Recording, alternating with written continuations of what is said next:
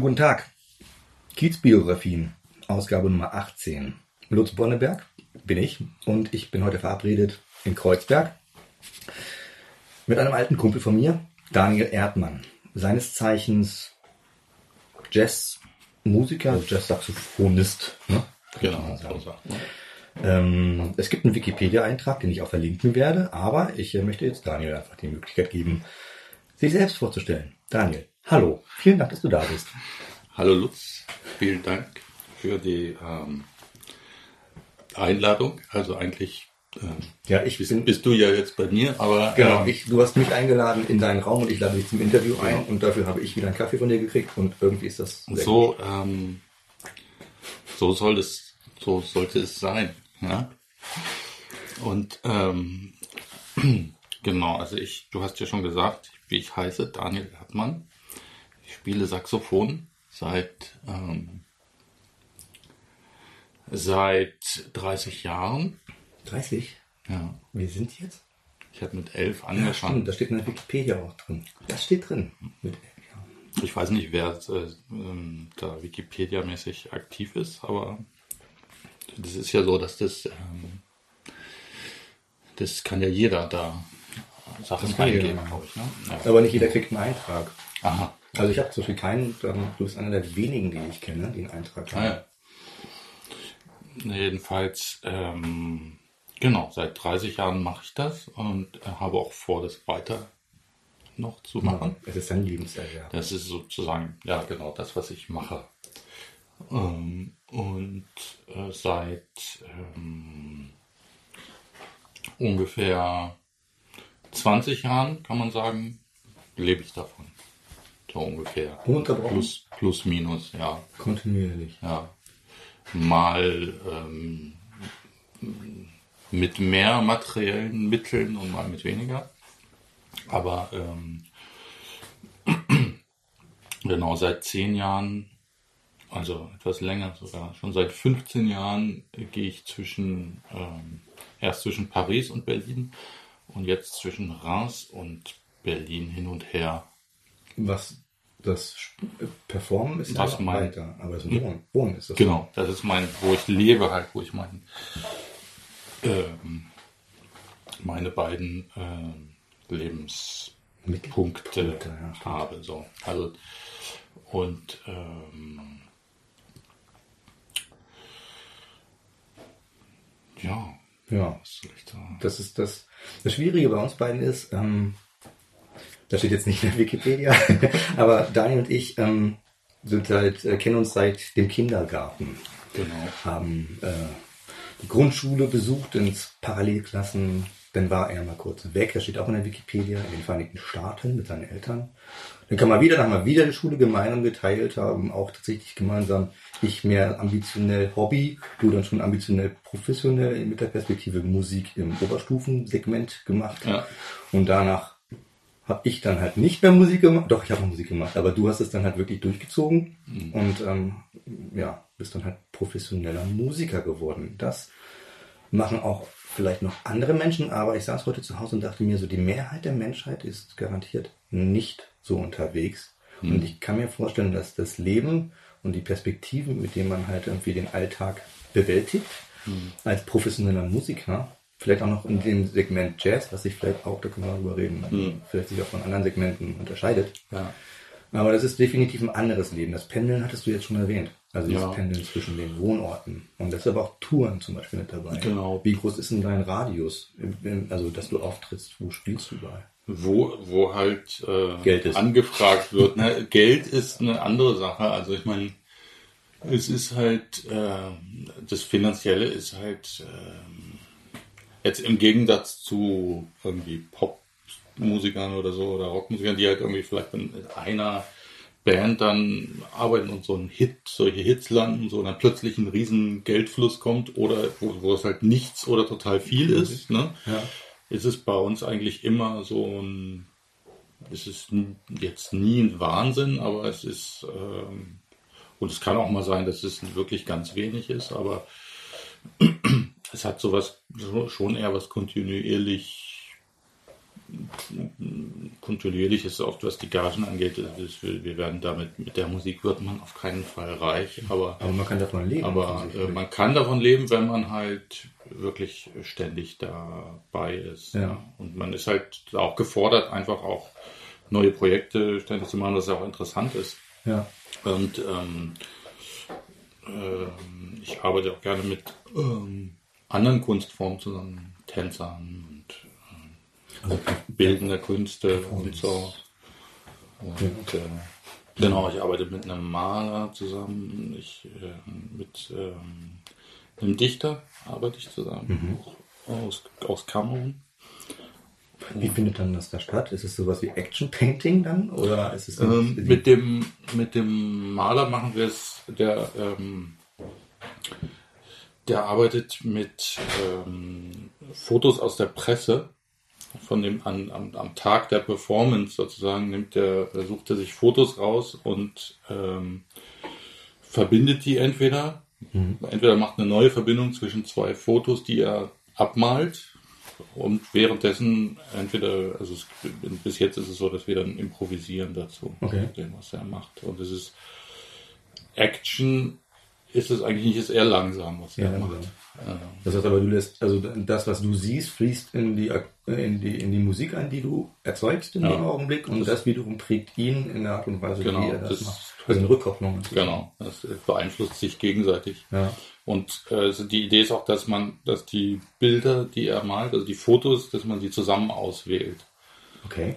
Dass man auch Fotos vorschlägt, die, die man irgendwie in der Presse sieht an dem Tag. Man sucht irgendwie nach Bildern die was bedeuten ja. ne, für einen. Und äh, damit ist man dann praktisch auch mehr noch in einem in einer, einer Aussage über die über den über die Musik hinausgeht. Die Musik ist ja oft so abstrakt. Ne? Ja. Musik kann ja viel bedeuten eigentlich. Das ist auch wie ein Kommentar eigentlich, ne? Also weil, also du bist ja nicht neutral. Also wenn du schon in den Auswahlprozess integriert wirst, dann hast du offensichtlich, also dann zeigt dich irgendwas dann beschäftigt dich irgendetwas mhm. oder du findest irgendwas einfach nur ästhetisch ansprechend. Aber was das auch immer ist, es ist halt die Grundlage darauf, um überhaupt eine Inspiration zu haben, das dann halt selber zu artikulieren in einer Kunstform. Genau, damit gibt's, du kriegst damit überhaupt die Möglichkeit erstmal, genau wie mit, mit Film. Also ich habe auch mit Film zusammengearbeitet, wo, wo es halt auch, ähm, oder einfach auch ganz andere Sachen angesprochen werden können, mhm. die dann auch, wurden teilweise Texte auch Texteinblendungen und so weiter. Und das ist mit dem, mit dem Dichter genauso. Plötzlich hast du eine ganz konkrete, ganz konkrete Aussage, Sage. die wir halt mit der Instrument, mit der Instrumentalmusik normalerweise nicht haben.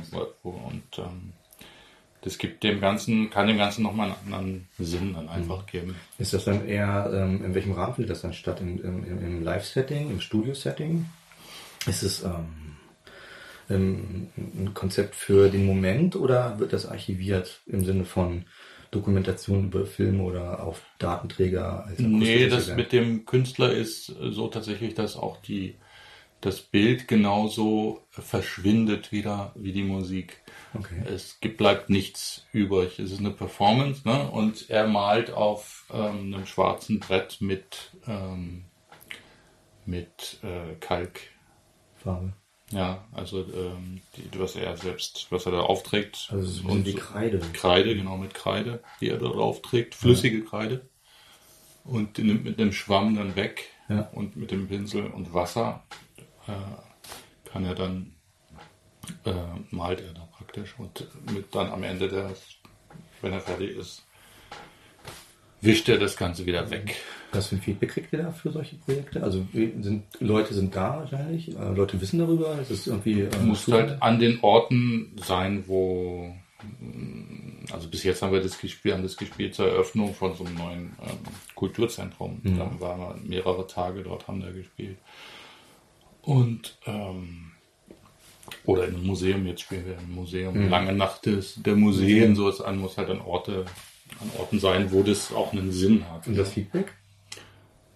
Das Feedback ist. Kommen die Leute darauf klar? Oder ja, die kommen damit klar, weil das kurze Einheiten sind. Mhm. Praktisch, ne? Bis jetzt, was wir gemacht haben, waren halt 20 Minuten Units sozusagen. Okay, also dann ein Bild 20 Minuten, eine Improvisation 20 Minuten zusammen. Also kein Zeitdruck, kein Zeitstress, kein Druck von hinten, Genau. dass ich noch woanders hin will, sondern das kriegt man halt mit und ist es in kleinen Häppchen verpackt quasi, dass man auch das gutieren kann. Genau.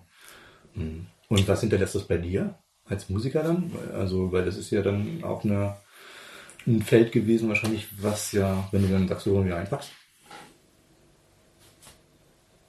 Ist es auf jeden Fall, ähm, die Zeit ist vergangen und es ist nicht mehr so wie vorher war, sondern ein kleines bisschen anders. Also das scheint ja dann doch was anderes zu sein als das, was du vielleicht sonst machst, wie du komponierst oder wie du performst. Das ist ein gutes Gefühl. Also es ist auf jeden Fall klar, es ist anders, weil du halt ne, die Aufmerksamkeit ist ja geteilt dann, ne? Auch in dem Moment hast du eine andere Funktion natürlich auch als Ausübender. Du hast halt nicht nur, das ist nicht nur deine Stimme, oder die, ne, mit den anderen Musikern, die da ist, wo man halt eine gemeinsame Sprache hat, sondern es ist praktisch noch eine Parallelsprache da, die zwar, wo man sich zwar gegenseitig ähm, beeinflussen kann und was auch im besten Fall ist irgendwie so nah aneinander kommt, aber es wird nie so wie jetzt wie nur Musik sein, dass es dann halt ne, so eine Einheit bildet.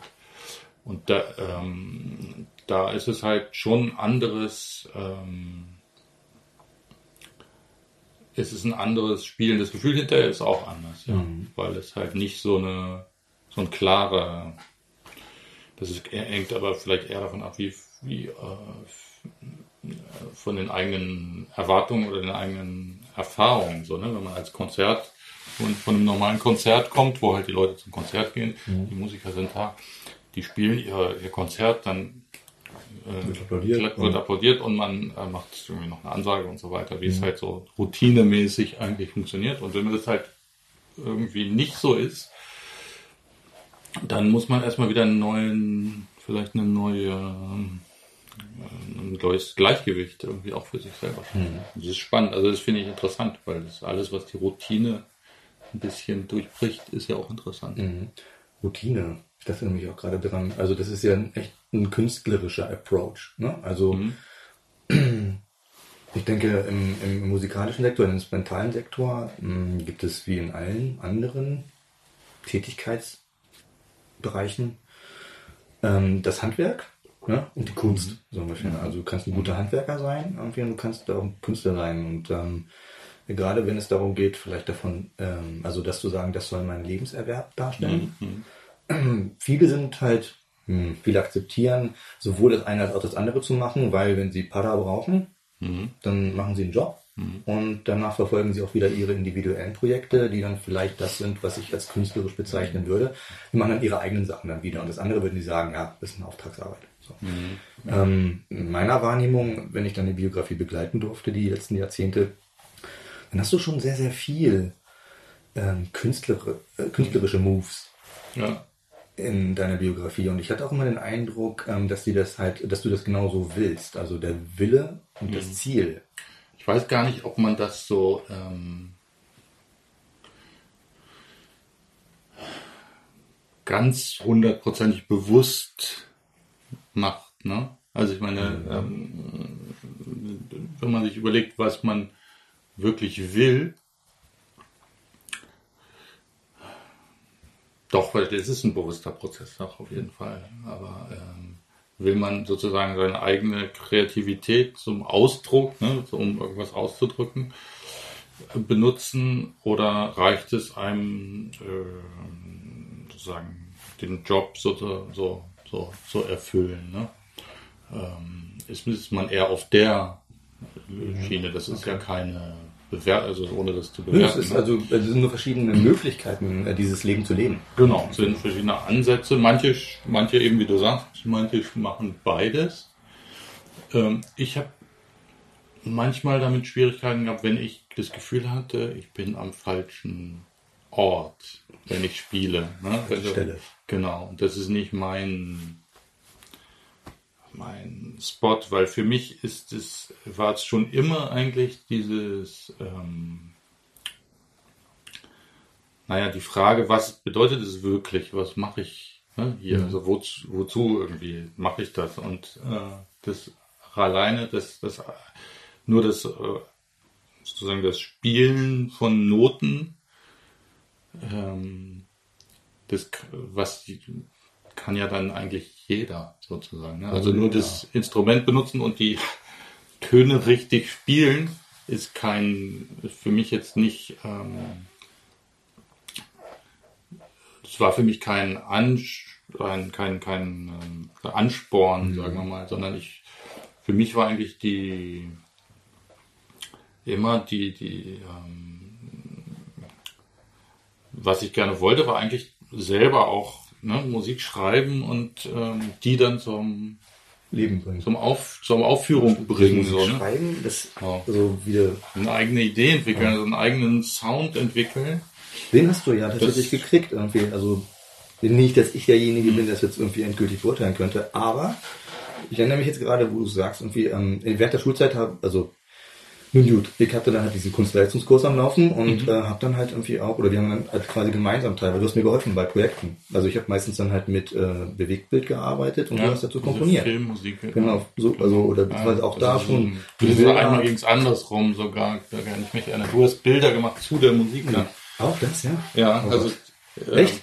Ja, weil ich glaube, das, es war so, eine, so ein ähm, aus dem so, so, eine, so ein Traveling dann. Ach so, ja, genau. Ich habe, ich habe, genau, wir sind dann, das war kurz nach Mauerfall und wir sind mit dem Auto dann halt in nach Sachsen-Anhalt rübergefahren mhm. und haben dann halt äh, in so einem echt miesen November-Herbsttag alle möglichen Bilder mit der Videokamera aufgenommen und dann auch so Heizwerke, wo dann der Sicherheitsdienst rauskam und uns dann halt irgendwie fast die Kamera abnehmen wollte, sondern ja. wir irgendwas gefilmt haben, was die nicht wollten, dass wir filmen, aber es war egal. Auf jeden Fall, ähm, genau, und dann ähm, hast du darüber Kadenzen gelegt. Mhm. Also du hast eine Permutation oder was auch immer da laufen lassen und ja. ich habe dann halt wiederum das Rohmaterial dahingehend ausgewertet, dass es zur Musik ah, okay. eine Rhythmik ergeben hat irgendwie so. Und das war dann zumindest so die, bis zu dem Zeitpunkt dann halt fertig. Mhm. Aber äh, und genau daran habe ich jetzt auch gerade gedacht an dieses Projekt, weil äh, ich immer noch, wenn ich dann neue Sachen höre, bei Spotify oder mhm. ne, so auch immer, ähm, der Fingerprint, also der Duktus ähm, mhm. des Musikers, um seinen Stil zu finden, war da tatsächlich angelegt. Es gibt mhm. immer noch bestimmte, ich nenne es immer Läufe oder, oder Verhaltensweisen am Saxophon, mhm. ob es nun die Anblastechnik ist, irgendwie so, oder halt das Klappenspiel oder was auch ja. immer. Die, sie haben sich kontinuierlich weiterentwickelt und äh, sind aber in den, in den groben Strukturen damals schon angelegt gewesen. Ich glaube, es ist eine, fast eine Rück, Care sogar teilweise manchmal. Also man muss ja, also weil es gibt, wenn man studiert ne, und so, dann ähm, und wenn man so die, die, das äh, Instrument lernt und gerade im Jazz oder die, äh, ähm, die ganzen großen Saxophonisten gibt es da, ne, den Coltrane und äh, hm, das ist jetzt der größte, ja. aber ähm, Mhm. Wen es da alles. So, die gibt noch die Cool Jazz Leute. Genau, und man arbeitet sich dann sozusagen da so ein bisschen durch, ne? Und ja, man spielt dann halt irgendwie eine Zeit lang wie der, so ein bisschen eine Zeit lang wie der, so versucht es halt irgendwie zu imitieren, weil das ja die, auch die Möglichkeit, in diese Musik dann reinzukommen und das, das Feeling irgendwie und das, die, auch die, die Phrasierung nachzubekommen mhm. und so weiter. Und irgendwann ist halt die Frage, wer ist man selbst so, ne? Mhm. Das ist eine Feldforschung. Also er muss ja. erstmal das Feld und dann benutzt du die Ergebnisse, um dann weiterzuarbeiten mhm. für dich. Genau.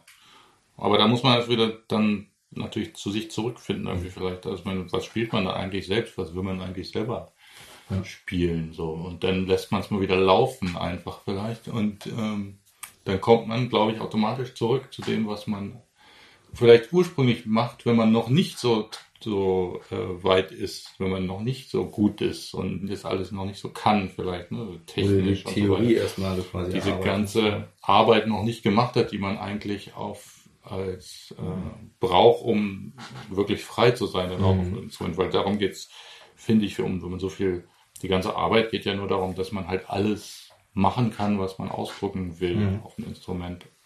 Manche können das mit wenig, weniger Technik natürlich auch und manche können es vielleicht schaffen es nicht, obwohl sie so eine Riesentechnik haben. Ne?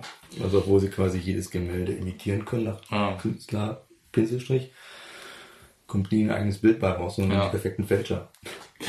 ja, die gibt's ja. Perfekten Fälscher. Genau. Und ähm, ja, eben, eben, um darauf zurückzukommen, mein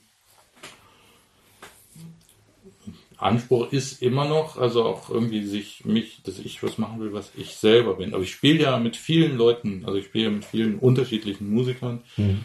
auch in deren Projekten mhm. und spiele Musik, ich spiele viel Musik von anderen.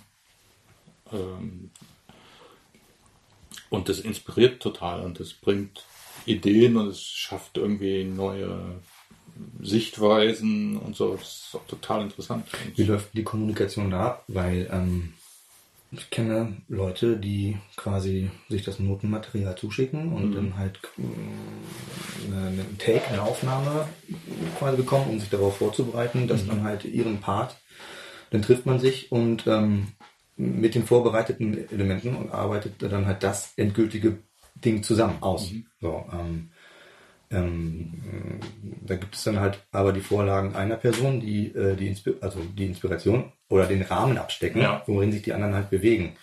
Ähm, wenn man jetzt deine Musik hört, also auch die Projekte, die unterschiedlichen, jetzt hat schon echt eine ganz schön abstrakte Ebene. Mhm. Und wie läuft denn die Kommunikation da? Weil ähm, das sind jetzt ja wahrscheinlich nicht einfach klassische Partituren, die ausgetauscht werden oder äh, hier ist äh, Strophe, Refrain, Strophe, Refrain, sondern das sind ja ganz andere ähm, Konzepte, die dann halt zu diesem Jazz-Dinge macht für.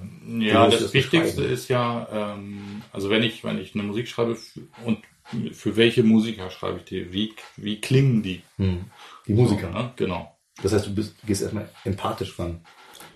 Ich gehe daran, was ich weiß, wie ähm, ich schreibe für ganz bestimmte Musiker. Ich schreibe anders für einen Gitarristen als für einen, für einen anderen. Okay ich weiß, mit wem ich das, das spiele und was sind seine Stärken und was sind, äh, wie, wie kann er sich da am besten, mhm.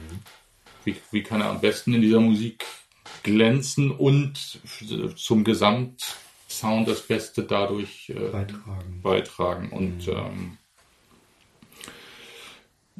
dann ähm, gehe ich meistens daran zu sagen, was ist der Sound, was will ich für einen Klang bei diesem Stück haben.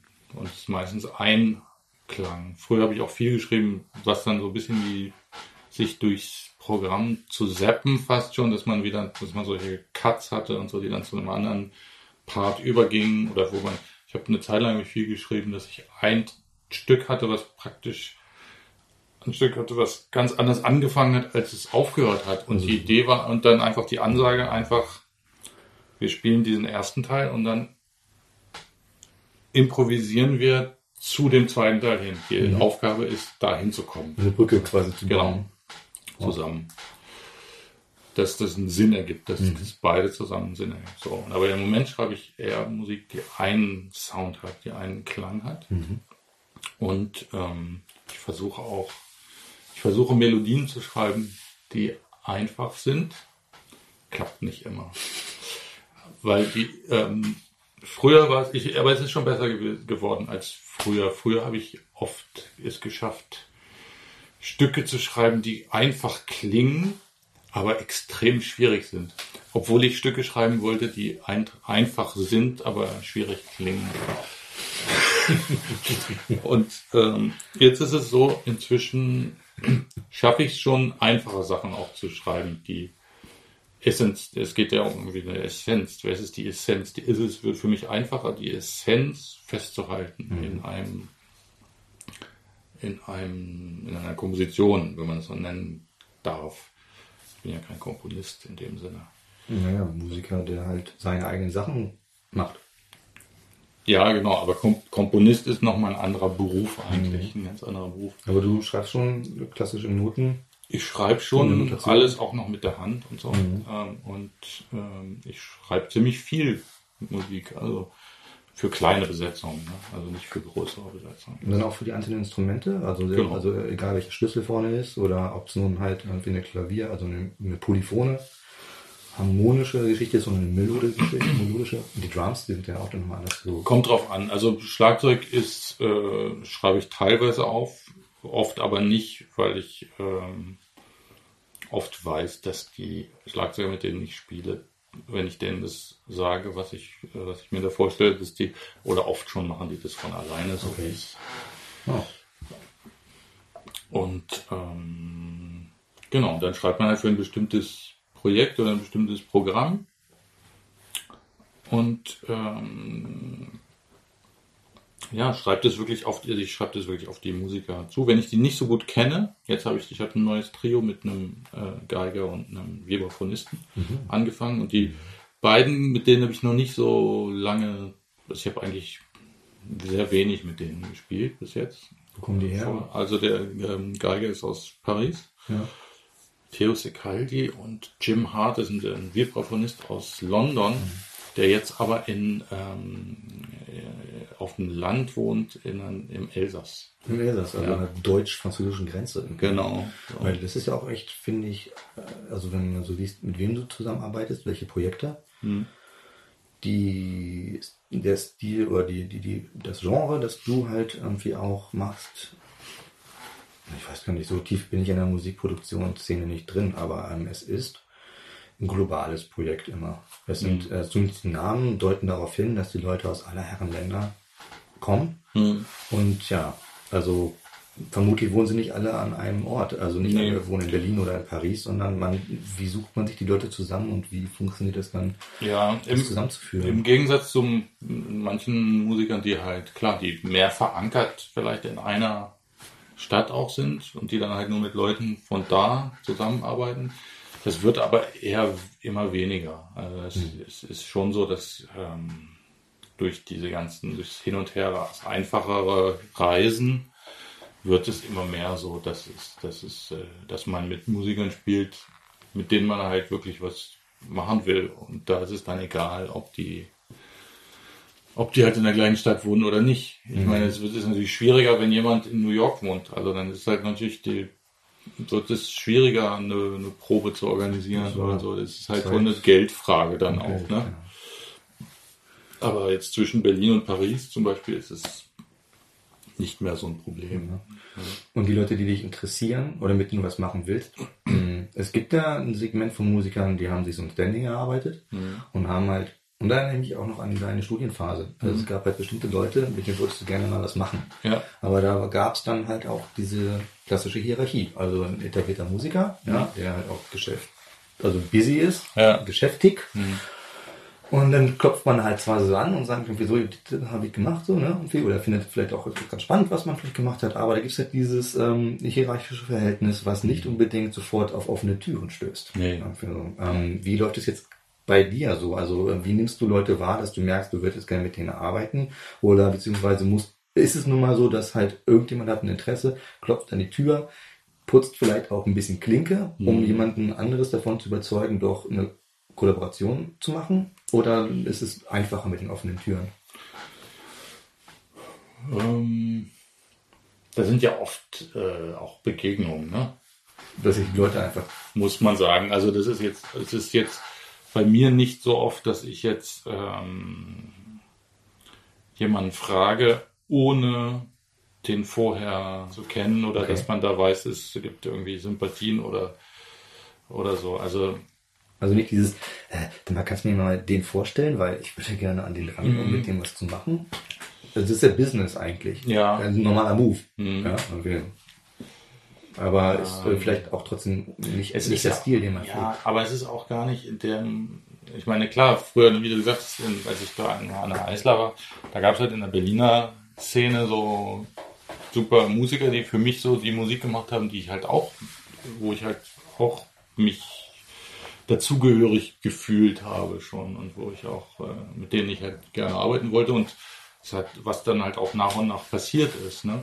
Dadurch, dass ich halt Sachen angeboten habe, so oder eben durch Begegnungen, ne? also wenn man sich dann kennenlernt und plötzlich merkt, irgendwie, man ist ja irgendwie auf, auf ja, einer Ebene vielleicht. So, ne? Und dann macht man halt nach und nach, ähm, probiert man halt mal, geht ja auch auf, dass, dass man einfach sagt, okay, wir probieren einfach mal, machen eine Session, ja spielen einfach mal und sehen, was passiert. Also so, so ein Abklopfen erstmal. So. Genau, wenn das und also dass man jetzt irgendwie gleich so ein Projekt startet, ohne mal zusammen gespielt zu haben, ist eher untypisch, ähm, würde ich sagen. Es, außer du machst so, ein, so, eine Begegnung, ne? Es gibt ja auch, es wird auch manchmal pro, von Veranstaltern also Clash, provoziert, ja, wo die halt sagen, mit wem hast du noch nie zusammengespielt? Okay. Hast so. du auch mal? Ja, das passiert manchmal. Okay und spiel doch mal mit dem zusammen und, ne, und dann, und dann sagt man, okay, oder man sagt, na, vielleicht ist das nicht so Mhm. eine gute Idee. Kann das richtig in die Hose gehen oder geht es dann einfach mal auf so ein handwerkliches Niveau, wo man halt äh, saubere Arbeit abliefert, weil man weiß, was man tut, weil man das, weil man halt Profi ist und dann trennen sich die Wege oder Ja, ist das das- schon mal richtig in die Hose gegangen? Das ist beim habe ich jetzt nicht so das Gefühl, dass da schon mal was richtig in die Hose gegangen ist, weil das das kann man ja auch schon ein bisschen dann beeinflussen so ne und ähm, das ist ja auch oft wenn man mit ähm, wenn man so eine Begegnung hat dann ist ja sowas wie beim so das erste Mal so, ne? Auch irgendwie. So, es hat was sehr Menschliches auch und jeder will sein Bestes geben und hat dadurch kann ja auch so eine Magie entstehen. Das ist ja wie wenn man jemanden kennenlernt oder sowas auch, ne? Und äh, der erste Begegnung ist ja oft auch sehr, wenn man merkt dann, dass man was, äh, ne, auch so eine Chemie hat, dass da was ist, dann ist der erste, die, das erste Gespräch manchmal auch total so äh, Mhm. Inspirierend, oder? inspirierend und man denkt, wow, super und so. Und dann eher das zweite Mal, wenn man sich sieht, ist es schon wieder, ist es schon normaler. Und dann hat man, und dann versucht man es wieder, muss man erstmal erstmal vielleicht wiederfinden. Und in der Musik ist es oft so, ne, dass auch wenn du zum ersten Mal was spielst, hast du diese, dieses Magische und das dann wieder zu finden, oft braucht man dafür dann äh, ziemlich lange Diverse extra. um dann wirklich, da muss man wirklich, wirklich tief in die Materie eindringen. Also dieses First Take Ding hat ja auch sowas. Also ich habe auch CDs gemacht, wo ich irgendwie geglaubt habe, dass es eben dieses First Take Ding nicht sein kann, soll und dann bis zu 12, 13 Takes von jedem Stück wirklich die Musiker so äh, gepusht habe und ähm, da passiert dann schon auch was anderes, aber trotzdem ha- haben diese First Takes dann doch oft noch mehr. So, also weil es gibt, hat halt diese Frische. Ne? Und, dieses, und diese, in dieser Musik ist es halt so, dass es geht nicht, es geht halt, ja, das ist noch wichtig, es geht halt nicht unbedingt um die Perfektion, ne? so, sondern es geht halt mehr, es muss halt leben. Und das ist ja genau wie bei äh, bildender Kunst, wenn du ins Museum gehst, wenn du in die Gemäldegalerie gehst, welche Bilder irgendwie springen dich an irgendwie? Wo ist diese, wel- welche haben diesen Ausdruck und dieses, was halt über die, die, die Technik hinausgeht. Ne? Und da ist ja auch, da ist halt auch ein, ein interessanter Punkt, so wa, was ist plötzlich, genau, was, ähm, wie, wie schafft man das? Und über dieses Perfekte hinauszugehen. Über perfekte. Ja, es also ne, darüber hinauszugehen, dass es man jetzt einfach ein fertiges, gutes Produkt sozusagen da so einspielt. Man spielt irgendwie ein Stück und es ist alles richtig, aber es hat überhaupt, es, Keine es Seele. ist tot halt. So, ne? Das ist ja irgendwie nicht Sinn der Sache. Wenn du live spielst, hast du ja immer dieses, ich meine, wenn es in dem Moment, das ist halt, ich meine, es ist eine Musik vom Moment, so vom, der- wie nennt man das, der, irgendwie der, der Moment der, Ja, ich, der, der also Präsenz. Genau. äh, Echtzeit. es ist in dem Moment passiert es und man ist, muss da total nah halt an der ne, dran sein. Im Studio wiederum. Und im Studio weißt du halt, ne, das ist halt nicht wie äh, im Konzert einfach warme Luft ist, die dann verschwindet, sondern es ist halt was, was bleibt. Und es bleibt natürlich nur ein Abbild dessen eigentlich, ne? So, also das, was du Ja, die Dose ist halt nicht das, was du spielst. Also Konzertsaal ist besser, Genau, die Schallwelle halt zu hören die, als die Dose. Schwingung so zu so, ne? Direkt. Aber, ähm,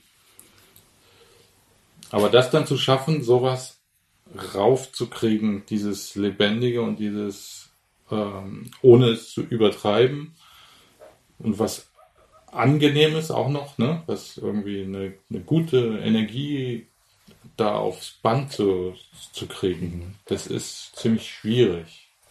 Dafür muss man, also glaube ich, viel, ähm, das glaube ich, wahrscheinlich viel machen einfach auch. Ist das ein bisschen wie, wo gehobelt wird, da fallen Späne? Also du hast viel Ausschuss, um dann halt irgendwie die, also das, das, so arbeiten ja viele, die vielleicht nicht ganz genau wissen, was sie tun. Mhm. Sie machen, machen, machen, ne, irgendwie, und dann bleiben halt da Dinge und das, das und das und das kommt aufs Album, weil cool. So, immer weniger. Immer weniger auch aus, äh, also man hat sich so an diese ökonomischen Verhältnisse auch gewöhnt, dass man halt, dass eine Platte heutzutage, also unsere CDs werden in, die meisten sind in anderthalb Tagen eingespielt. Okay. Komplett. Das heißt, ihr habt einerseits nicht, gar nicht die Zeit eingeplant, irgendwie das immer wieder zu machen, aber ihr könnt auch nicht alles Mögliche noch da reinwerfen, um dann halt das Beste sich hier rauszunehmen, sondern ihr müsst schon, ihr müsst schon wissen, was ihr tut. Genau. Es muss eigentlich das Beste sofort sein. Und wenn es das nicht ist, es gibt auch verdammt viele CDs, die, also Aufnahmen, die nicht rausgekommen sind. Mhm. Weil wir halt gesagt haben, okay, da ist es halt nicht passiert. Dann ist es halt ein, ist es halt so besser. Wie ist denn das, ähm, wenn man jetzt äh, den Wikipedia-Artikel oder auch jetzt auf der Homepage von dir. Mhm. Da kann man ja die Veröffentlichungen sowohl unter deinem Namen als aber auch da, wo du mitgearbeitet hast, in den. Projekten äh, na, nachlesen. So. Mhm. Und äh, das ist eigentlich wie ein Kalender. Jedes Jahr ist da was. Also mhm. äh, geht sich darum, dass man halt irgendwie unter dem eigenen Namen alle drei Jahre irgendwie was rausbringt, sondern wie du sagtest, irgendwie man ist ja permanent am Machen mit anderen. Mhm. Was, also ist das, ist das, äh, ist das einfach so, weil ähm, die, der, der, der Jazzbereich, in dem du dich bewegst, ist von dir verlangt, weil es Standard ist? Oder ähm, dieser, was macht, warum es wird ständig, es wird produziert, aber halt unter unterschiedlichen Namen mhm. und ähm, unterschied, na, stilistisch vielleicht irgendwie in einem bestimmten Spektrum. Ja. Na, das ist halt, ähm, ich meine, es gibt Musiker, die das auch nicht mitmachen, so, ne? Was ich auch mehr und mehr verstehe, muss ich sagen, dass mhm. man halt nicht so viel, dass man nicht unbedingt jedes Projekt eine CD braucht, so, ne? So wie es eigentlich früher war. war es war halt eine Zeit lang einfach so. Ich habe das Gefühl, das ändert sich jetzt wieder. Ähm, aber das, früher war es halt so, man hat auf jedem, überall wo man mitgespielt hat, jedes, jede, jedes Projekt hat da eine CD aufgenommen, fertig. Und dann noch eine und dann noch eine eventuell. So, und ähm, ich meine, für eine Dokumentation einer Biografie ist es so wie so ein Bewerbungskatalog, weißt du? Also so steht, und das mhm. ist das, das, das und das und da kann sich quasi, kann sich jeder gerne einen Blick darüber verschaffen, was man alles gemacht hat. Dafür gibt es Beweise. Ja. Ja, und aber du meinst jetzt irgendwie, äh, erstens, welche Zeit von damals, wo es nicht so war, meinst du? Und warum mhm. verändert sich das jetzt? Also bei mir habe ich das Gefühl, dass ich eher jetzt ähm, eine, wenn ich eine Aufnahme mache, dann will ich halt vielleicht mehr, also mein Anspruch wird vielleicht äh, größer. Ich will damit vielleicht mehr Aussagen. Hm. Das kann ich mir, also das ist, ich habe weniger Lust einfach, ne, einfach eine, ja, machen wir mal eine CD. So, also das sind quasi größere Statements, also eher so Abschnitte. das ist mehr genau wirklich einen künstlerischen Inhalt, dass der klarer ist, was mhm. es eigentlich ist, so, wozu, warum. Mhm. Und äh, das, äh, das ist eher wie ein wie ein, wie ein Buch ist, wie ein Roman oder so, statt wie irgendwie so ein, so ein Band, wo halt einfach verschiedene Sachen drin sind. Mehr ein Roman so als Digest. Novellen irgendwie sozusagen. Okay. Vielleicht. Ich habe ja eine Zeit lang mh, hm, auch Interviews halt äh, aus dem Hip-Hop-Feld gemacht oder mhm. Rap-Geschehen und da äh, eine Künstler äh, meinte dann halt in dem Interview, naja, wir leben halt in Zeiten, viel, äh, wenn du nicht kontinuierlich lieferst, mhm. dann bist du nicht mehr im Bewusstsein der Leute und bist weg vom Fenster. Mhm. Du musst, du musst, du musst quasi. Ne? Und wir also äh, gut Ding will Weile haben, war da der falsche Rat ja. in dem Augenblick, ja. sondern die haben einfach quasi Angst, dass sie dem Affen nicht mehr Futter geben und mhm. dann letztendlich ähm, selber darunter zu leiden haben. Mhm. Ähm, genau das Gegenteil von dem etwas Gutes Abgehangenes rauszubringen, beziehungsweise ähm, die waren ja in Panik. Mhm. Das ist, das ist äh, ein sehr wichtiger Punkt. Also es ist auch, und da ist es ein Dilemma. Man ist ja in diesem Dilemma natürlich.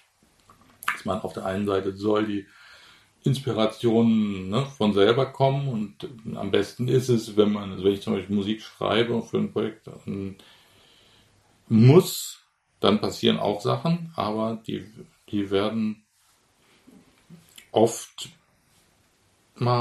mehr dann ähm, weggeschmissen als die, die von selber entstehen. Wenn man dann mhm. plötzlich nämlich die Zeit hat, ne, und wenn man nicht nur irgendwie zwei Tage, und ich muss jetzt noch drei Stücke fertig schreiben sozusagen, sondern man hat, man hat mal zwei Wochen Zeit und lässt es einfach so passieren, dann ähm, ist es schon, ähm, ist es schon was anderes. Es ist schon eine, also Zeit ist auf jeden Fall wertvoll, was und die Zeit zu, ähm, das ist, äh, das ist ein Dilemma. Wir leben in einer man hat das Gefühl, man muss irgendwie dabei sein. Das ist ja auch, ne, man sieht halt alles, was passiert und so. Und klar, dann. Ähm, Vielleicht ist es das, etwas, was über das äh, Schaffen des Musikers dann halt hinausgeht, weil der Musiker als solches nur wiederum als Künstler Zeit, äh, Kind seiner Zeit ist. Also das, ich glaube, ähm, Dromologie, rasender Stillstand, also die Bedingungen, in denen wir leben. Mhm. Also du sprachst vorhin vom Fliegen, ne, irgendwie und ähm, äh, Zeit, das Feld von Zeit und Raum hat sich halt einfach verändert. Mhm. Ich finde, beim Jazz kann man das vielleicht sogar ganz gut festmachen, weil wenn du halt irgendwie äh, von Coltrane Leuten sprichst, dann mhm. hast du halt Alben, die sind in den 40er, 50er, 60er Jahren mhm. aufgenommen worden. Ähm, 60er, gut, da Fliegen war jetzt auch kein Thema mehr. Ne, mhm. so. Aber trotzdem war die äh, Geschwindigkeit und die Quantität ähm, äh, der, nicht mal Innovation, sondern der, der, der Produkte, die gekommen sind und die, derer, die es machen, hm. noch nicht so breit getreten. Ja. Und das ist ja das, eine Konsequenz der Globalisierung oder der Globalität. Hm. Der, und, und ähm, mhm. was ich höre da ein bisschen so raus bei dir auch, wenn du sagst, dann naja, das ändert sich auch gerade wieder, dass nicht man sich dahin zurückwünscht, wo quasi andere mal waren und man glaubt zu wissen, wie sie zu, äh, gelebt haben zu dem Zeitpunkt, sondern ähm, das klingt eher wie so eine mh, mm, wie so eine ganz bewusst gesetzte Bremse, mhm. ähm, die dir gut tun soll, weil du selber merkst, dass du eigentlich viel, also dass du Gefahr läufst, ähm, unter den Bedingungen, in denen du jetzt lebst, heiß mhm. zu laufen. Mhm. Das ist ein Phänomen, was du äh, auf unterschiedlichsten Ebenen unserer Gesellschaft findest, gerade ja. dieses Heißlaufen. Mhm. Ja? Ökonomisches Heißlaufen, politisches Heißlaufen. Ja? Aber das Individuum ist ja davon nicht ausgeschlossen. Absolut. So, und wenn du halt irgendwie tatsächlich Zeit und Raum ohnehin schon als Musiker, also du benutzt die, die Werkzeuge unserer Burnout Zeit. nennt man das dann, das Heißlaufen. Vielleicht, ja. aber du musst ja nicht fertig werden und weinend in der Ecke sitzen ja. und einen Psychiater erstmal oder einen Coach dir reinholen, um dann halt was anders zu machen, sondern ähm, die Art und Weise, wie du etwas machst und unter welchen Bedingungen die Produkte, die du ja sehr wohl weiterhin erstellen kannst, äh, passieren. Mhm. Ähm, das kostet ja Kraft und, und, und ähm, Widerstand dann teilweise auch, weil nichts ist einfacher als mit dem Fluss zu, mit dem Strom zu schwimmen. Ja. So. Gut, na, so einfach ist es dann auch wieder nicht. Also mit dem Strom zu schwimmen ist in dem Fall ja auch ähm, den Strom, den gibt es halt nicht mehr so wirklich. Diesen Strom mhm. in, dem, in dem Business. ja. ähm, in dem Jazz, irgendwie in der Jazzwelt. Also es ist zu atomisiert. Das ist halt, ähm, ja, es, ist, ähm, es gibt halt, eigentlich ist es, ähm, das, was im Moment passiert, ist eben, es gibt einfach unendlich viele Sachen, die erscheinen. Ja. CDs, das ist irgendwie LPs jetzt auch und irgendwie manche Sachen, die dann halt nur online irgendwie Download sind und so weiter. Und jeder ähm, von diesen, von den Leuten, die das halt machen, will halt natürlich, dass sein Ding irgendwie durchkommt. Gesehen, ja, oder gesehen wird, gehört wird und oder auch oder manche kümmern sich auch vielleicht nicht drum, gibt es auch. Ähm, aber jedenfalls gibt es einfach eine unglaubliche Masse an, an Sachen. Und da in dem Moment ist es für mich logisch zu sagen, irgendwie, ich mache halt ein bisschen weniger und dafür versuche ich da mehr rein zu tun in mein, in das, was ich mache. Und Ohne zu halt- wissen, ob es sich rechnet. ohne zu wissen, das ist gerade im Moment so ein bisschen die, das, äh, das Experiment läuft. Mhm. Und ähm, ich, also ich bin gespannt, was passiert im Moment, weil es gibt im Moment sind halt ein paar Sachen, die rausgekommen sind. Und ähm, ich weiß auch schon, was, also ich arbeite jetzt auch an dem, was danach kommt. Ähm, und ähm, ja, ich bin gespannt, wie sich das, äh, ob, ne, wie sich das entwickelt, auf jeden Fall, weil das sind Sachen, in die ich sehr viel, teilweise sehr viel Energie reingesteckt habe. Ja. Ähm, mh, auch nochmal zurückzukommen auf das, was ich schon angedeutet, also fragen wollte.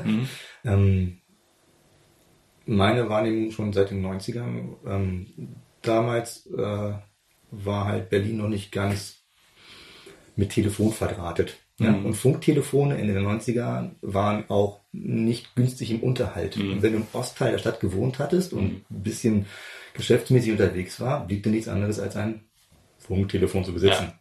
Und ähm, du hattest ja dieses Telefon, so Ja. kleine smart Antenne und, Ja. und so auch klar, ich weiß gar nicht, wie das Netz hieß. C-Netz? Das, Ja. das Netz, äh, weiß ich nicht mehr, aber ich glaube, es ist, Es gab nicht so viele Anbieter, aber ich will auch nicht abschränken, aber ähm, ähm, das Telefon klingelte oder du sagtest, ich muss mal telefonieren. Und ähm, ähm, das war ähm, ähm, Business machen.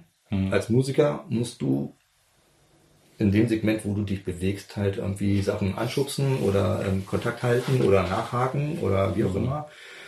Ähm, Sachen, die ich glaube, die ihr auch in der Musikschule ehrlicherweise auch schon vermittelt bekommen habt und nicht in so einer komischen Künstlerwolke äh, Ja. erzogen wurde. So. Das ist, glaube ich, ganz hilfreich gewesen. Also äh, im Kern geht es ja um die Musik, Ja. die du machst und die äh, und damit die verbundene ähm, ähm, äh, Biografie oder die Entwicklung Ja. als Mensch, als Künstler. So. Aber was ist das, was, äh, was dir persönlich ähm, am schwersten fällt, um das zu tun, was du eigentlich möchtest? um da hinzukommen, ne, zu dem Moment. Ja, wo du siehst diese, diese Ränder da, wo es Reibung gibt, ne, wo du dich vielleicht manchmal überwinden musst oder ähm, Ja, das ist schon ein, äh, sich selbst zu verkaufen, ist, fällt mir schwer. Hm. Also das sozusagen dann so anzu, ich meine, was anzubieten, jemandem was zu schicken, ist, ist leicht, ne? Irgendwie eine CD oder sowas. Und das machen ja, mache ich ja auch nicht, ähm, nicht mehr alleine. Labels sind damit bei. Ja, ich habe in Berlin einen, ähm, über Vertriebe. einen, ähm, so einen Booker, so heißt die, Mhm. Booking, der das halt macht. Ähm, aber das Ganze halt, das, man muss auch mit da noch mitarbeiten. Ja, also ein bisschen, weil das läuft ja auch oft über persönliche Kontakte dann so. Und Mhm. manche hat er halt und manche habe hab ich mehr und so. Und dann ist das zusammen. Aber ich bin da sehr froh, dass ich das nicht mehr alles so selber machen, dass ich das nicht mehr selber mache sondern es, ne, dadurch äh, hat man halt mehr Zeit für andere Sachen, aber dieses eben sich zu, sich zu verkaufen, so das, äh, das ist schwer und ähm, wenn ich die Wahl habe, sozusagen für mich selber vor die Wahl stelle, ob ich übe oder ähm, mich um Business sozusagen kümmere, dann übe ich lieber. Das ist ein Kerngeschäft. Und manche Sachen bleiben dann halt so ein bisschen auf der, auf, auf der Strecke. Und das schiebt man nach hinten. Also ich habe das, ich habe Sachen, die ich nach hinten schiebe und wo ich, ich gehe lieber, bleib lieber in der Musik. Aber ich habe gelernt und ich habe ja eine, ich hab in Frankreich auch meine eigene, so eine Kompanie, so, so ein Verein ne, gegründet Okay. wo ich halt auch, ähm, aber auch mit Hilfe von Leuten natürlich, kann, hab ich, geht auch nicht alleine, ähm, äh, so Fördergelder beantrage noch. Gibt's die jetzt? Also französischer Kultur. Ja, Französische genau. Kulturförderung ist ja besser strukturiert als die deutsche oftmals. Ja, noch schauen wir mal, was jetzt passiert. Jetzt gab es ja gestern den ersten Wahlgang von der Regionalwahl. Okay. Und äh, ähm, in. Frankreich, ja, es gab leider einen sehr starken Backlash. Ja, die äh, Front National hat stark Oh, wow. Auf der, auf der regionalen Ebene. Regional. Nicht ist es Süden, wie- sondern auch. Nee, im, im Osten auch in, in der Region, wo Okay. der ich auch in diese Ja, große Ostregion heißt, vom Elsass bis nach äh, bis, bis, bis in die Nähe von Paris sozusagen Okay. schon. Und da ist, sind die auf 35 Prozent. Und das ist ein Zeichen der Zeit, ne? Also wir leben halt in ähm, politisch eher konservativen Tendenzen. Nach dem tollen, lustigen Europa kommt jetzt irgendwie das Ja, problematische Europa und dementsprechend reagieren die Nationalstaaten mit nationalen Gedanken und damit sind wir eher im konservativen Bereich gelandet. ja, klar, aber das hat halt natürlich direkte, dann in dem Fall direkte Auswirkungen auf Die die, Kultur. Kulturpolitik. Also ne, wie in Holland, was da passiert ist mit der Kulturpolitik, als die rechts, als die ganz Rechten da an die Macht kamen, so gleich ist mal 50 Prozent das Kulturbudget, was ich gehört habe. Ne? Ich weiß ja auch nicht, ähm, ob das jetzt so stimmt, aber Das ist natürlich auch dann so eine, so eine, also der liberale Gedanke dahinter unter Umständen. Ne? Also wenn du, also früher sagt man immer so Jazz, 5% der Musik, ne? 5% also der Menschen mögen, ertragen, wie auch immer, Jazz, ja. Und äh, das ist nun mal, also im Sinne eines Marktliberalismus, wo man halt sagt, wenn viele Leute es mögen, Mhm. naja, ob es dann gut sein muss, weiß ich nicht, aber auf jeden Fall halt, du produzierst halt für einen Markt. ja, Irgendwie so, und danach richtest du dich dann halt auch aus. Und äh, solche Tendenzen wären ja auch stärker, wenn ähm, die Akzeptanz ähm, ähm, 5% der Musik oder 5% der Kultur nicht mehr zu fördern, äh, durchbrechen. Ja, da gibt es dann eine Mainstreamisierung, weil wovon soll man sonst leben? Wenn Genau. es nicht äh, tatsächlich auch eine Unterstützung gibt, Mhm. weil, diese, weil man sagt, irgendwie, das ist uns, uns eine blühende Kulturlandschaft wert. Mhm.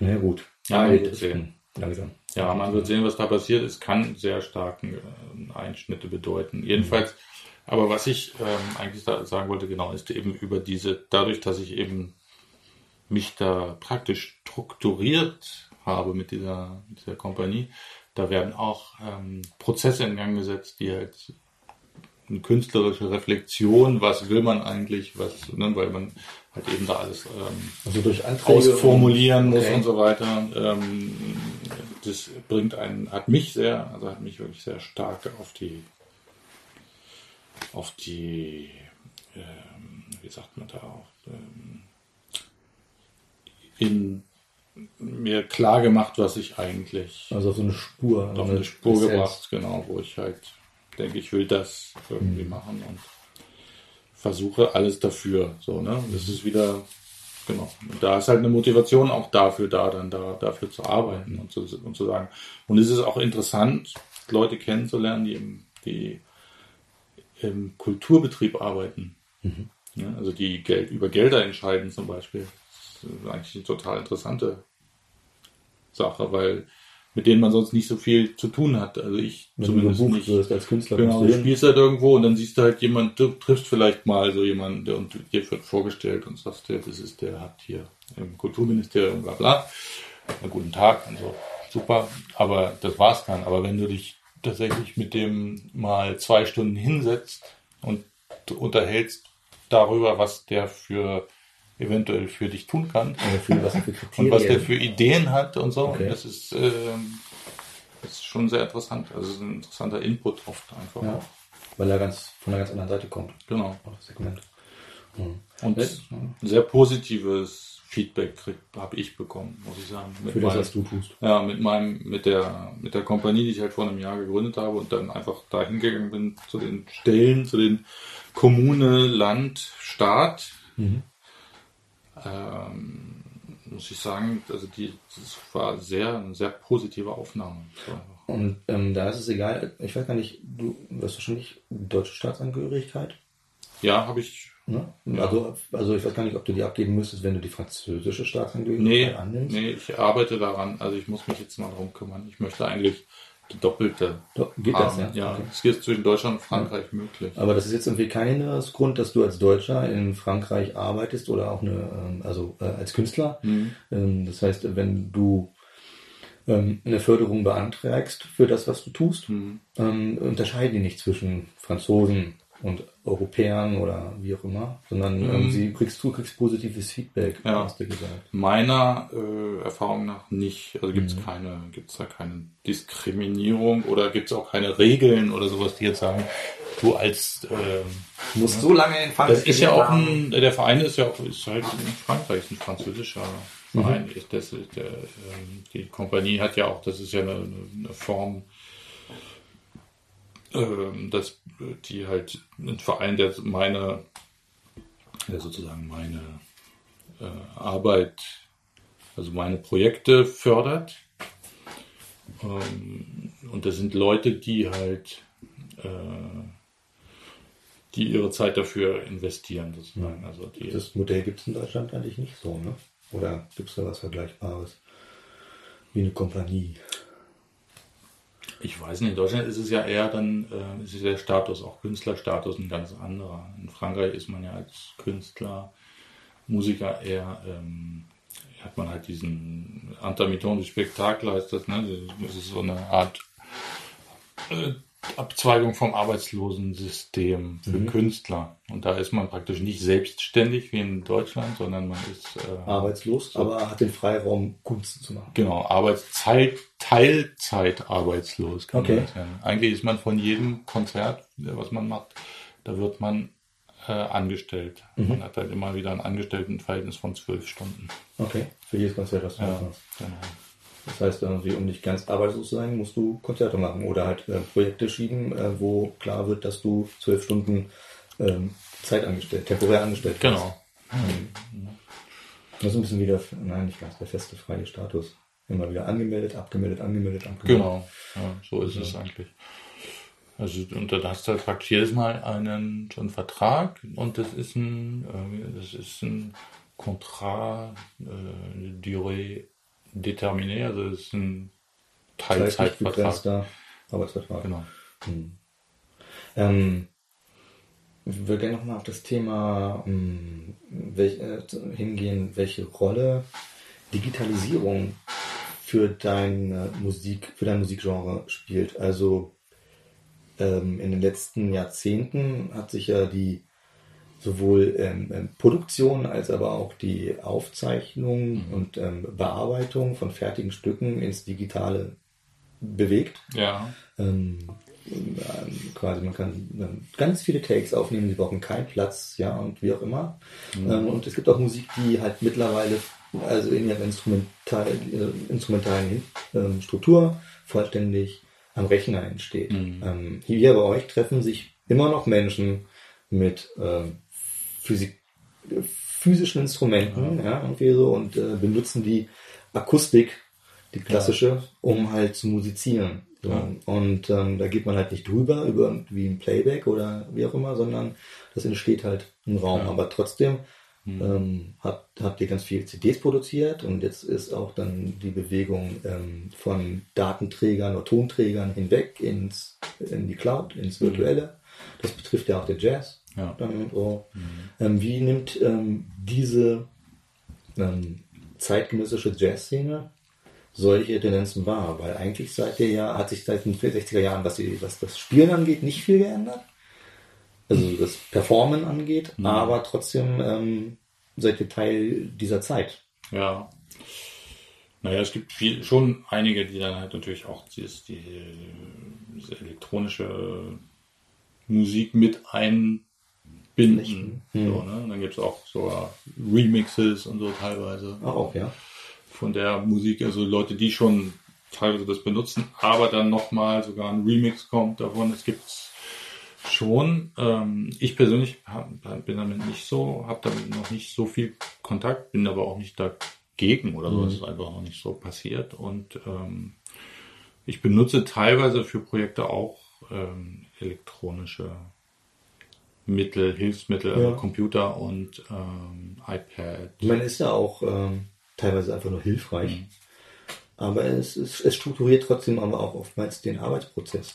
Ist Und begrenzt ihn auch damit, weil, also frei im Metrum Ja, irgendwie in der Art und Weise. Das kannst du zwar auch mit, du könntest eine Maschine rechnen lassen und die Klänge benutzen, um dich davon inspirieren zu lassen. Ja. Aber das ist nicht das, was man dann halt als Komponieren am Computer bezeichnet oder halt in den Parametern arbeitet, die halt die Software einen vorgibt. Das kann, ich könnte mir vorstellen, dass es hinderlich ist für den Jazz, sich äh, zu sehr mit solchen Dingen zu beschäftigen. Es kommt auch an, wie man es, wie man es benutzt. Also wenn du jetzt ein, wenn du zum Beispiel ähm, Leute, die irgendwie ein Chaos-Pad benutzen und dann irgendwie da Sounds durchjagen, Ja. ohne jetzt irgendwie diese rhythmischen Elemente zu nehmen, sondern einfach nur Klänge damit verändern. Also Layers. Genau, und irgendwie das, das da irgendwas reinsenden, Signal reinsenden und das, den dann damit den, den Klang damit verändern, das erweitert ja eher das Spektrum dann. Von der Seite, wo du herkommst, schon. Gleichzeitig kann man schon rausfinden, welche Maschine wie klingt. Also, ah, er hat ein Chaos-Pad benutzt. Oder, Was ah, ja, das ist jetzt typisch Ableton. Also was, wo es interessant, finde ich, wird für unsere Musik, ist es, wenn jemand es schafft, ähm, ein Geräusch, also einen, einen Ton zu triggern oder so und dann einen Sound dazu äh, da, dazu zu legen, der dann, wo man dann halt nicht mehr genau weiß, wo die der Balance zwischen dem akustischen und dem elektronischen Signal so ausbalanciert äh, ist, dass es halt wie, dass es halt einen neuen Sound gibt, den es nur so geben das kann, dritte. dass, wie er spielt mit diesem Mhm. mit diesem Zusatz, ne? Irgendwie. Da, und das ähm, machen hauptsächlich Schlagzeuger, die können das gut, ja, die können das, weil die halt, MIDI-Trigger. Genau, ne, am Schlagzeug solche Triggermikrofone benutzen können und dann das dazu äh, legen. Bei Saxophon ist es, ich habe auch, ich habe auch probiert mit teilweise mit Effektgeräten und sowas zu arbeiten, aber ich habe ich alle wieder verkauft. Schon, ja. Ja, weil ich den Sound eigentlich am akustischen Klang eigentlich am liebsten mag von meinem Instrument. Oh, ich erinnere mich ja auch, also du spielst in Selma, ne? Mhm. Und wir so, also die Frage, was für ein Saxophon. Also die Leute haben sich auf den Weg gemacht und haben halt irgendwie gehört, da hat jemand einen Selma Mark, was auch immer halt zu verkaufen. Und dann spielt man das Pro. Also das ist ja ein bisschen so wie äh, äh, hier dieses äh, Märchen mit, der, äh, mit dem Schuh. Ja, Blutiku, Blut ist im Schuh. Ja, irgendwie so, du probierst das Instrument und das eine Instrument passt, das andere passt gar nicht. Äh, so gesehen, ähm, was, also wenn, wenn es wirklich darum geht, ähm, den, den, den, das optimale Instrument für sich selbst zu finden, was halt Dinge möglich macht, die interessanterweise ein Yamaha-Saxophon Jahrgang 2013 nicht möglich macht. Irgendwie so. Warum willst du dann digitale Geräte benutzen, um darüber, also das, du machst damit ja nichts besser, als wenn du auf der Suche nach Essenz bist. Ja, es kommt auch an, wie man, da, wo man da hinkommt zu dieser Essenz. Eben, darum geht's ja. Es geht immer um die Essenz, ne? Und äh, mit welche formalen Mittel benutzt man, um eine Essenz zu kriegen, um dann, um ihn irgendwo vorzu, tief äh, vorzustoßen. Manche brauchen halt dafür große, viele müssen immer wieder Neues ausprobieren auch. Und manche können es mit einem ganz kleinen Ding machen. Also es ist vielleicht nicht die, ist ja auch nicht die gleiche Essenz unbedingt so, ne? Nee, ist anderes Und jetzt. ähm, aber wenn es die gibt, diese Essenz, dann ist es ist alles gut, ich. Und das, dann ist auch für mich, es gibt auch kein dieses stilistische Ding, ist für mich auch völlig unwichtig. Okay. Was wir jetzt, Jazz, ich nenne es halt Jazz, was ich mache, okay, weil es das wahrscheinlich auch irgendwie ist, was dem am nächsten, es kommt dem irgendwie am nächsten, aber Ah, welche Schubfach brauche ich? Jazz. Ne, irgendwie, CDs stehen bei. Eigentlich würde ich es am liebsten nur Musik nennen. ne? Ja, aber das ist der Wunsch der Musiker. Ja, aber es ist, ist halt schwierig, ne? Also Es braucht halt irgendwie so eine Ja, Label. Ja. genau Kategorie. Und ähm, aber letzten Endes geht es wirklich, es geht darum, es muss diese Essenz haben, das ist wichtig. Und das Formelle ist, ähm, ich habe oft das Gefühl, dass auch eben das, das Formelle ähm, über der Essenz steht. Ne? Und da, und das ist auch ein stetiger Kampf, da halt auch, da halt bei, bei sich, bei der Essenz zu bleiben. Gerade wenn du ähm, im Konzertbetrieb auch tätig bist, so, ne? Dass du halt da, dass das, was du, was man macht, dass das immer diese Essenz hat. Und diese Tiefe halt irgendwie, oder wie man es nennt, Tiefe, also ist vielleicht ein bisschen pathetisch. Aber ähm, und welche Mittel man dann dafür benutzt, Ich glaube, ich ihn selbst überlassen. ist eben. Was braucht man, ne? Ist eigentlich die Tätigkeit, also ähm, des Musikmachens, eine rationale Tätigkeit? Also weil, also ähm, ähm, du suchst ja nach Worten, um Dinge zu beschreiben, ne? Mhm. aber sie sind mh, einfach nicht standardisiert. Mhm. Es gibt kein, keine Standardisierung in der, in, der, in der Sprache, die man benutzen kann, um über Musik zu reden. Halt, ne? Für so- Du bewegst dich ja da tatsächlich auch in nicht unbedingt digitalen Räumlichkeiten, wo es um Nullen und Einsen geht, wo jedes Ding seinen Platz hat, ja, und wo, Excel regiert. Also die, Ja. es, es gibt es ist alles einzuordnen eigentlich.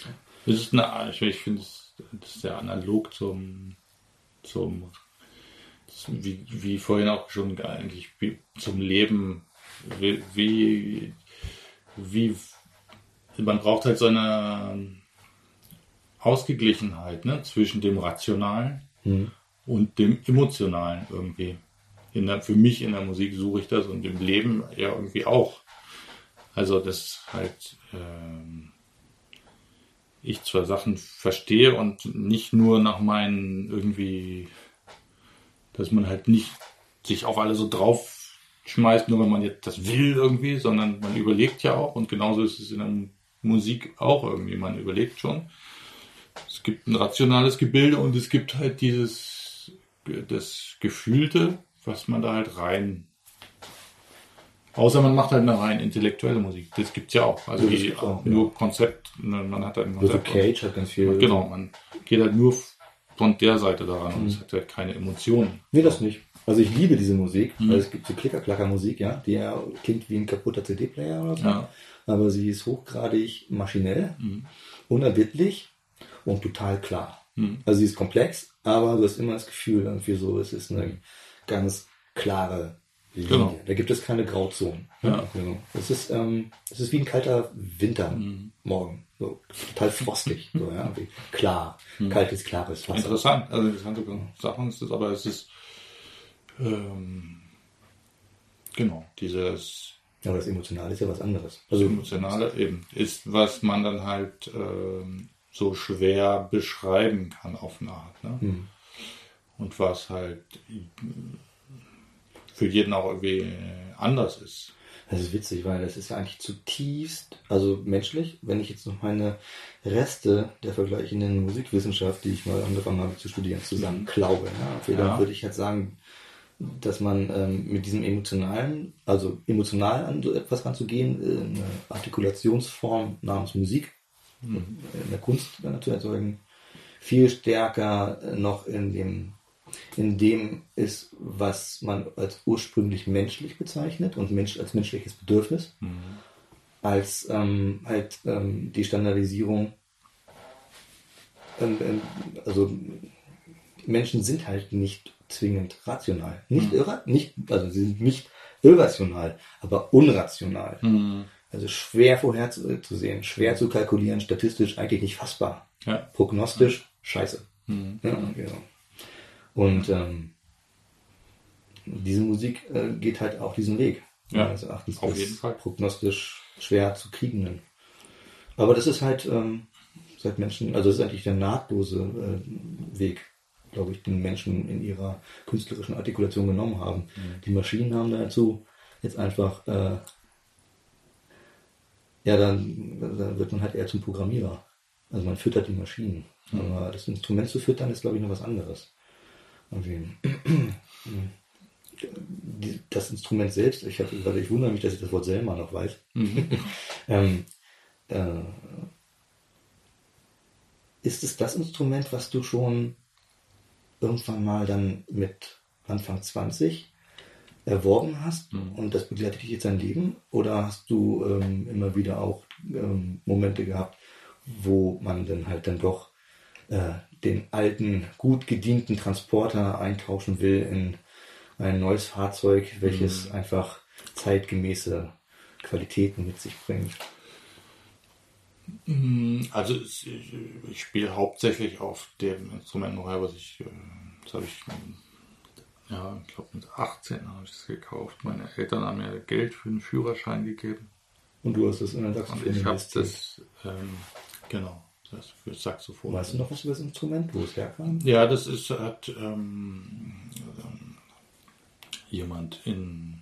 Ich, hab, ich, ich bin eigentlich viel rumgefahren, auch so, also äh, bin auch nach Paris gefahren, habe da ein paar ausprobiert, ein paar Instrumente, so zweite Hand, ne, über so Kleinanzeigen und so weiter. Äh, und in Deutschland auch einige, also die ganzen Händler abgefahren und so weiter, aber es war für mich nichts dabei und dann irgendwann habe ich halt dieses in Hannover. Also gar nicht so weit erstaunlicherweise, ne, war halt, hat halt ein Saxophonist ähm, sein zweites äh, Horn verkauft, ein Mark 6. Und das war für mich total super. Also das habe hab ich dann ähm, gekauft und habe ich immer noch. Und ich meine, ich habe ein anderes, noch ein zweites Horn, ist kein Selma, ist ein Buffet. Ein französisches habe ich in Berlin gekauft, was ich halt gekauft habe, weil ich, weil mir das andere zu, ähm, das wollte ich nicht mehr mitnehmen auf weite, auf Touren, Tourneen, die, wo ich nicht genau wusste, ob ich es mit ins Flugzeug nehmen kann und so weiter, in Mittelamerika und so. Achso, falls es wegkommt, oder? Falls du das, ja, du weißt ja nie, wenn du unterwegs bist und dann ist es, gibst du das, musst es aufgeben und dann ist es halt Matsch am Ende. So, also du kriegst es zwar wieder, aber nicht mehr in dem Eben. Zustand und scheiße die Oder- Versicherung, es ist kaputt. ist eben, es ist keine Sache der Versicherung, sondern einfach das Instrument wieder zu kriegen, ist halt schwierig. Dann so. Und jetzt habe ich aber letztes Jahr, äh, nee, dieses Jahr war ich bei Selma mal in Paris und habe die neuen Hörner ausprobiert und die sind gar nicht schlecht. Ja. Ja. Die Orgeln. Also ist es nicht mehr so unbedingt ein, äh, ein Problem. Also das ist wirklich, und zwar die neuen Selma, es gibt ein Modell, was halt wirklich so eine Art Neu-Empfinden von dem Mark 6 ist, was ich habe. Also es ist wirklich sehr nah Und dran. du, also es geht um das Spüren tatsächlich dann, ne? Und viel würde ich sagen. Also Ja, so eine Patina, ich war da ein paar Stunden, habe da drauf gespielt und ich hätte es äh, am liebsten mitgenommen. Schon. Also es ist schon sehr gut. Wie teuer sind solche Teile dann halt in der Liga? Diese, das kostet, glaube ich, ich weiß es nicht, so ist für um die 5000 Euro. Achso, na gut. Saxophone sind nicht so teuer. Ja. Also es ist jetzt nicht so wie eine, wenn du jetzt einen Cello kaufst Ja. oder so. Also, was- also das sind die, die maximalen Preise für Tenorsaxophone sind da irgendwie 7.000 oder 8.000 Euro oder sowas. Selbst wenn sie äh, schon also älter sind und einen Ruf ja, haben. Ja, ja. Also höher gehen die kaum. Hm. Also vielleicht dann ausnahmsweise, wenn der irgendwer mal, wenn, weiß nicht, vielleicht wenn Coltrane drauf gespielt hat oder Okay. so, so Sammlerinstrumente, dann Ja gut, vielleicht schon. aufgespielt hat seinen Namen reingeritzt. Der Sabber Genau. hängt noch dran. Gleich 5000 Euro mehr. DNA von Coltrane. Ich habe mal auf einem Mundstück von Coltrane gespielt, aber es war, war, War halt ein Stück vermute ich.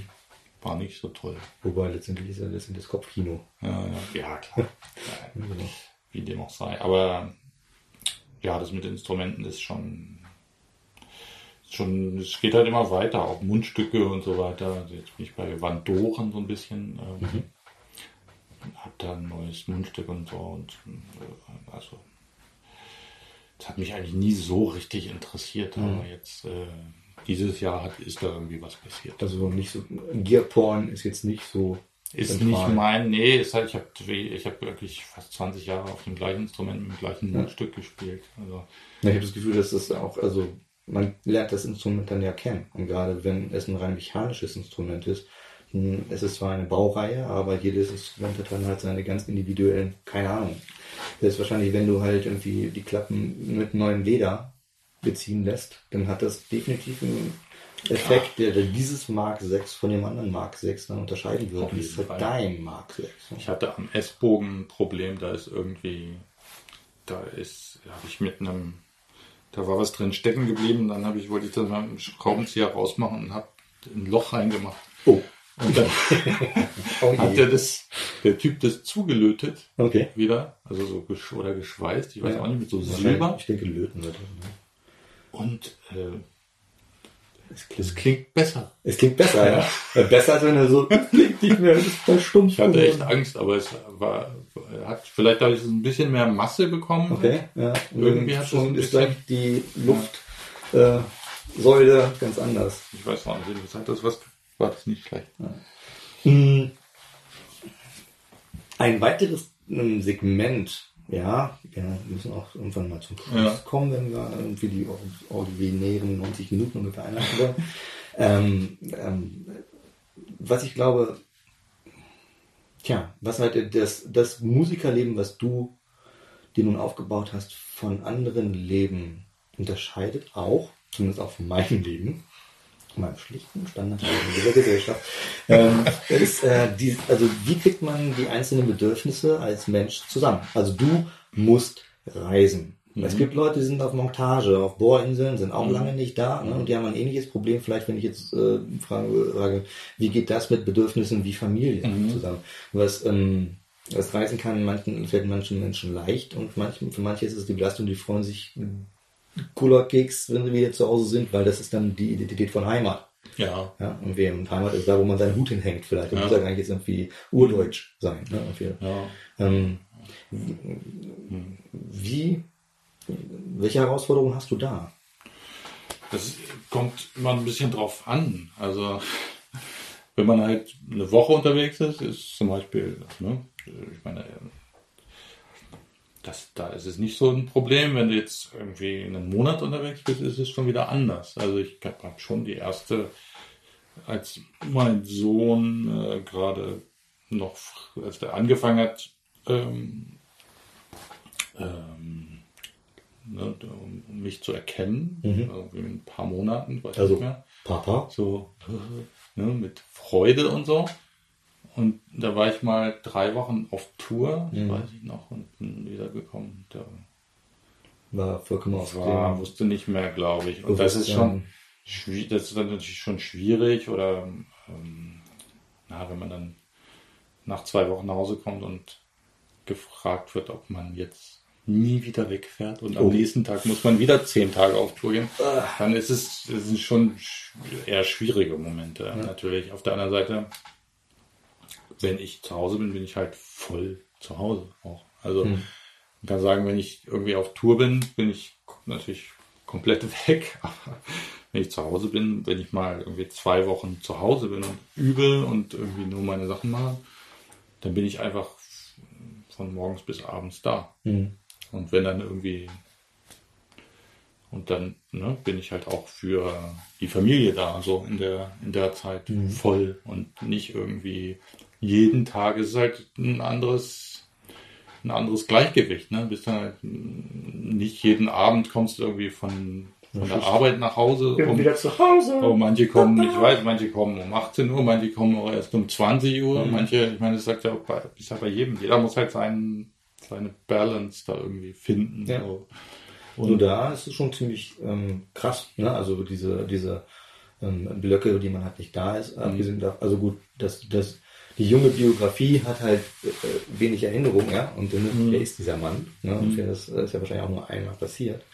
Aber ähm, das muss, das Team, was ich da, also als Kind lebst du ja in den Bedingungen, die dich umgeben und die sind deine Welt. Ne? Mhm. Also du kannst es vielleicht noch dann halt im Grundschulalter halt sehen, wie die anderen leben und man triffst die Unterscheidungen halt irgendwie Ja. so und fragst dich irgendwie, wieso ist es bei denen so und bei uns anders oder so. Aber ähm, trotzdem ist da, wächst du da halt in Bedingungen rein. Ähm, Ja. du könntest diese Entscheidung allerdings nicht alleine tragen, weil irgendwie, wenn du jetzt nicht da bist und dann halt auch hinterher gefragt wirst, irgendwie, gehst du nie wieder weg? Ja, und du weißt, hm, ich kann mir jetzt nicht schwerlich erklären, dass das meine, meine mein Beruf ist und ne, okay, Ja. dann brauchst du ein Backup. Also wer dann halt irgendwie das klären muss, ist dann die Person, meistens dann halt die Lebensgefährtin, die Ja. dann halt zu Hause bleibt und ähm, überhaupt das in der Lage ist und mitzieht, das aufzufangen. Ja. Ja, Genau. irgendwie so, weil ähm, du brauchst auch die Akzeptanz, das tun zu können, was du tust. Auf jeden Fall, sonst funktioniert es nicht. Ja, und äh, das ist bei mir glücklicherweise, das ist natürlich auch, was muss, musste sich auch einspielen, so, ne? aber ähm, äh, das funktioniert so, wie es jetzt ist, gut. Also für, ich habe das Gefühl für, für alle. Ich weiß es natürlich, ich kann es nicht hundertprozentig Nach zwei Wochen sturmfrei Google. aber, aber ähm, es ist halt ähm, einfach so wie das Leben jetzt für uns zusammen so ist. Mhm. Ja. Und ähm, Nur ihr hattet auch genug Zeit, euch ähm, das aufzubauen. Also ich Genau. glaube, schwieriger wäre es, wenn eine bestehende Konstellation unter Bedingungen des klassischen 9 to 5 oder was, ja, Mhm. irgendwie existiert, irgendwie so alle schon wissen, was, wie das so funktioniert. Und plötzlich kommt dann halt einer und sagt, ach übrigens, ich habe meinen Job gewechselt. Ich bin jetzt tatsächlich auf Tournee. Free Komme dann. da, da, da, haben Leute, die Leute dann mehr zu schlucken, als wenn man halt von vornherein Genau, weiß, weil ihr seid, also die Mutter deiner Kinder, die ich ja Mhm. nun auch noch von die her kenne, Hm, ihr seid ja schon ewig quasi zusammen, also sie kennt dich ja eigentlich nicht anders. genau. Was bestimmt da weniger Reibung verursacht, günstigstenfalls, als es bei anderen verursachen könnte. Hast du schon mal jemanden getroffen, der halt seine professionelle Nagel hängen musste, weil einfach die Dinge nicht mehr zusammenzubringen waren? Oder geht eher dann die Beziehung kaputt und man bleibt bei des Schusters Leisten? Ähm, ich kenne Kollegen, Hm. bei denen es schwieriger ist. Hm. Die, äh, für die es sehr schwierig ist. Also, aber ähm, die, äh, jetzt Beziehungen, die deswegen kaputt gegangen sind, direkt deswegen, äh, weiß ich keine. Und auch Musiker, die jetzt äh, aufgehört haben, deswegen habe ich auch noch nie von gehört. Na, das ist ja, das ist eigentlich ein sehr optimistischer Ausklang für ein Interview. Wenn man eine persönliche Frage am Ende als Ja. stellt. So. Ähm, dann, weiß ich nicht, gibt es noch irgendwas von deiner Seite aus, worüber du gerne reden würdest? Weil ich habe zwar jetzt noch einen Umschlag gemacht Ja. aus den unterschiedlichen Feldern eines Menschseins. Nee, also Namens ähm, einiges ähm, bei ein, einiges angesprochen. Ich meine, könnten jetzt natürlich noch drei Stunden so weitermachen, aber dann sprengt es den. Äh, wenn ich ganz viele Kommentare kriege im Internet, dass halt zwei gemacht werden sollen, Ja. dann kommen wir noch vorbei. Okay. Ansonsten sind, glaube ich, die 90 Minuten jetzt mit dem Richtwert tatsächlich wieder mal die Ziellinie erreicht. Und äh, somit äh, möchte ich mich bei dir bedanken für dieses Danke. Gespräch. Gleichfalls. Und ich bedanke mich auch bei jedem, der jetzt die Zeit nimmt, in diesen schnellen Zeiten ähm, und das Interesse hat, äh, solche biografischen Geschichten ja auch sich anzuhören, obwohl sie vielleicht sein eigenes Leben so gar nicht betreffen. Also, aber ich glaube, das ist ähm, sehr wertvoll und sollte nicht untergehen, sich die Zeit zu nehmen, mal sich in die Schuhe anderer Leute zu versetzen. Also bedanke ich mich auch an den werten, bei den werten Zuhörern, nicht bei den, an den, an den Schuhen der werten Zuhörer bedanke ich mich, weil sie da standen, wo sie sind. Egal, Quatsch. Ähm, ja, das waren die Kiezbiografien. Die gesunde Ausgabe Nummer 18. Dieses Mal in Kreuzberg in der Küche von dem Jazz-Saxophonisten Daniel Erdmann. Dankeschön Danke und auch. auf Wiedersehen. Nie wieder hören. Bis dann. Ciao.